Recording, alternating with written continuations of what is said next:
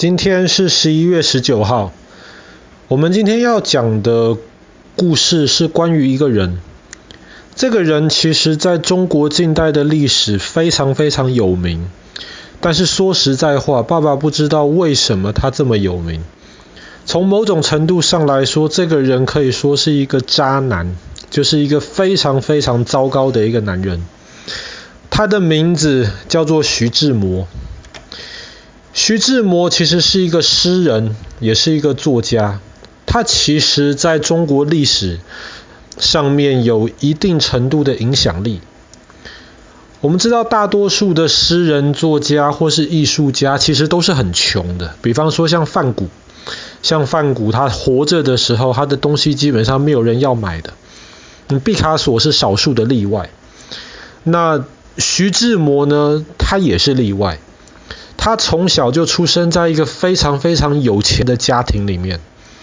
他的爸爸当时有一个发电厂，你想想看，自己家里面开发电厂，而且还开一家小银行，所以徐志摩家里从来就不缺钱。然后他从小其实就有很多机会能够培养他对文学的爱好。他从小的时候也就认识了一些很多一起喜欢文学的一些好朋友们。后来这些朋友们当中，其实有蛮多都变成中国近代文学历史上面很重要的一些人物。后来徐志摩长大了以后呢，他的家人就说：“哎，你可以结婚了啊，差不多到结婚的年龄了，帮你介绍一个女孩子。”这个女孩子是徐志摩他生命里面第一个女人，呃，除掉他妈妈啦，第一个重要的女人。那么这个女人名字叫做张幼仪。那你不用记得她名字，你只要记得她是徐志摩生命当中除了他母亲之外第一个最重要的女人。徐志摩当时看到张幼仪照片的时候，他说这个女人好丑，好土啊。可是后来因为在家人不断的推荐之下，那么徐志摩就决定了，就跟张幼仪结婚。然后结婚了之后，日子也就这样子，很普通，平平淡淡的，没什么。后来徐志摩跑到国外读书，他一开始跑到美国读书，后来他跑到了英国，到了英国剑桥大学。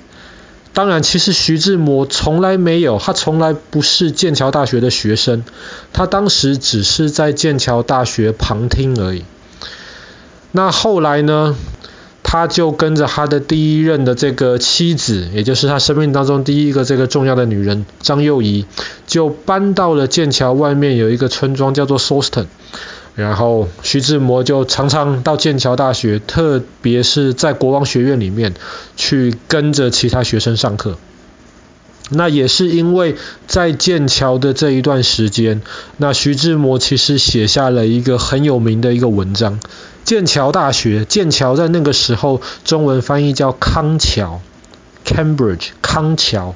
所以后来徐志摩就写了一篇文章，叫做《我所知道的康桥》。那可能不一定是第一个，但可能是最有名一个华人的一个文学家、作家，把这个全世界都非常有名的一个学校，然后在那个学校生活，在这个城市居住的这种感觉，用很漂亮、很美丽的文字写出来给中文的读者看。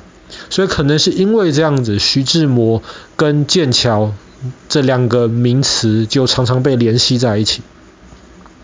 可是，其实徐志摩在剑桥之后，他喜欢上他生命当中第二个重要的女人。这个女人叫做林徽因。林徽因那个时候其实很小，她才徐志摩刚认识她的时候，林徽因才十六岁。这个时候徐志摩已经结婚了，而且他的太太张幼仪这个时候是怀孕的，肚子里面有小宝宝。可是徐志摩就每天把他太太丢在 Sawston 的家里面，甚至他太太怀孕的时候，他都不去照顾她，就每天追求林徽因，到处陪着林徽因去玩。然后他甚至希望说，他要跟他太太离婚，跟林徽因在一起。但是林徽因其实是个很聪明的女人，她知道徐志摩这样子的男人靠不住，即便他有才华，可是这个男人很糟糕啊，把自己怀孕的老婆丢在家里面，每天来陪我玩。所以后来林徽因就拒绝掉他了。那后来徐志摩、林徽因不要他了，徐志摩就只能再回去，然后跟他第一任的太太在一起。但是后来很快他们就离婚了，因为他们中间发生很多事情，再加上其实徐志摩真的不爱他这个第一任太太张幼仪。那后来徐志摩就回到了中国去了，然后那个时候在中国，徐志摩就认识了他好朋友的一个太太，这个女人也结婚了。这个女人是他生命当中第三个重要女人，叫做陆小曼。陆小曼那个时候是徐志摩好朋友的妻子，可是徐志摩觉得哇，陆小曼长得好漂亮哦，好被她吸引哦。然后徐志摩就不顾着陆小曼已经结婚了，就常常去约，常常去追求陆小曼。后来徐志摩的朋友，就是陆小曼的先生，非常非常的生气，号称要杀了徐志摩。当然啦，这个是我老婆诶，你怎么可以常常来勾引我老婆？所以后来徐志摩在中国待不下去了，后来又逃到了欧洲来。那又等了几年，陆小曼。跟他原来的先生离婚了，然后徐志摩又大力的追求她，他也觉得，哎，徐徐志摩家里有钱呐，又有才华，又能写出很漂亮的诗跟文章。后来徐志摩跟陆小曼就要结婚了。那陆小曼是在生命当中第三个重要的女人，也是他第二个妻子。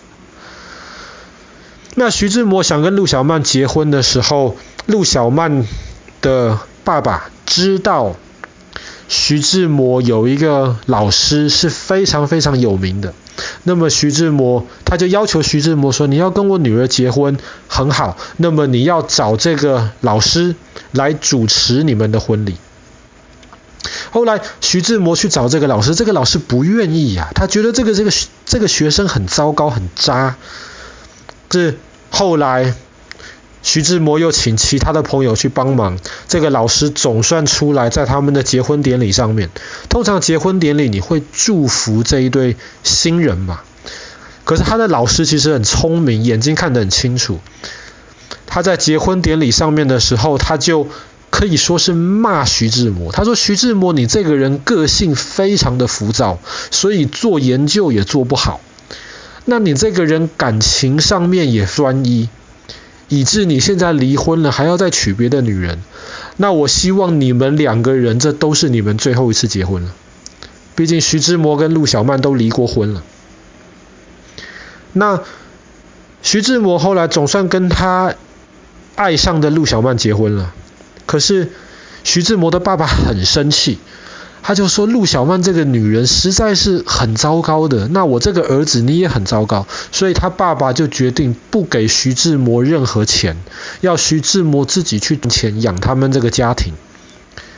那徐志摩去赚钱养家也没有什么问题，可是偏偏陆小曼这个女人花钱花得很，去唱歌跳舞，在上海里面到处花天酒地，在那个时候，一个普通的工人一天。不是一天了，一个月赚五块钱。徐志摩一个月赚一千块钱，非常非常有钱，可是还是不够陆小曼花。后来徐志摩为了讨他这个老婆开心，就到处去打工啊，在不同的大学里面教书，然后希望能够维持陆小曼这个生活。可是陆小曼不管他先生的，他每天都是等到天亮了才睡觉，睡到下午才起床。那后来有一天，徐志摩就跟陆小曼吵架，说你可不可以不要花钱花这么凶，省着一点用。陆小曼不愿意，徐志摩就生气了，他就决定我要离开上海，我要离开家透透气。那个时候正好林徽因就是徐志摩生命当中第二个重要的女人。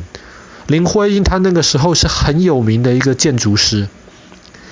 后来林徽因在北京有一个演讲，徐志摩就飞到北京去，想要听林徽因的演讲。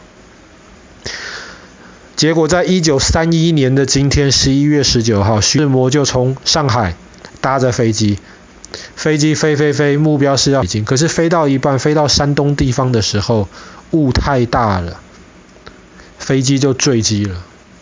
那么徐志摩就当场死在这一次的空难当中。没有顺利的到北京。很多人觉得很可惜，因为徐志摩是真的有才华。可是，你可以想，徐志摩其实是自找的。一个很爱他的一个第一任太太，那他就把第一任太太很很可恶的撇弃掉了。然后徐志摩也爱林徽因，但是林徽因很聪明，她没有真的决定嫁给徐志摩，她后来嫁给徐志摩很尊敬的那个老师的儿子，他们夫妻两个后来过得很好，都是很有名的建筑师。那徐志摩的第一任太太在跟徐志摩离婚之后，她也成为了一个很有成就的一个银行家，不用再活在徐志摩的阴影下面。可是这个陆小曼呢？徐志摩因为要赚钱让陆小曼花，后来徐志摩就死掉了。那后来大家也当然是不太愿意原谅陆小曼这个人。陆小曼其实也是聪明人，他是一个有名的一个画家。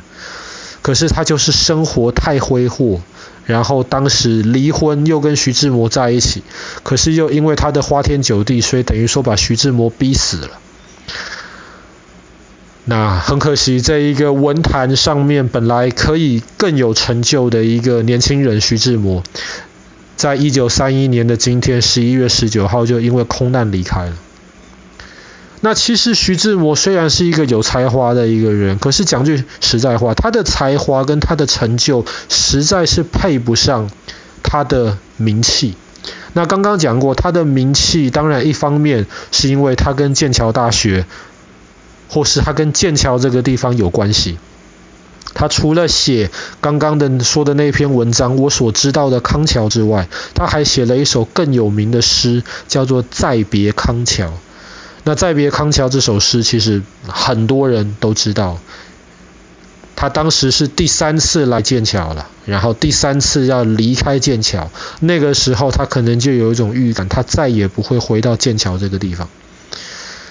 那后来，可能是因为徐徐志摩在华人世界里面太有名了，所以后来甚至在剑桥大学的国王学院的花园里面，都为徐志摩立了一个。立了一个石碑，上面还刻着“再别康桥”最有名的一句话：“轻轻的我走了，正如我轻轻的来。”那很多人到剑桥大学参观的时候，就会去看徐志摩的那个石碑。讲句实在话，爸爸真的觉得没有什么意思的。徐志摩连剑桥的学生都不是，倒是徐志摩有一个表弟，这个表弟很有名。叫做金庸，金庸成就可能比徐志摩高得多。他写了一堆武侠小说，在华人世界的影响力里面，可能比再别康桥要大。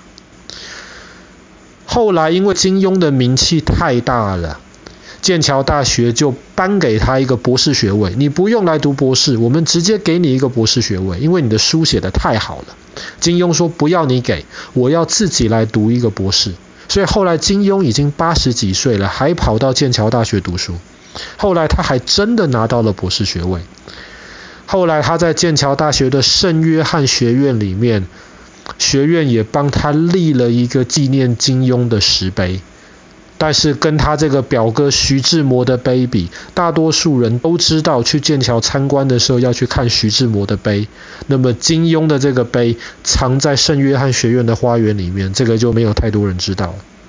搞不好哪天有机会你可以去看一看也说不定。当然最好如果你哪天长大中文学得好，你能够自己看金庸的小说，哇，那爸爸就感激不尽了。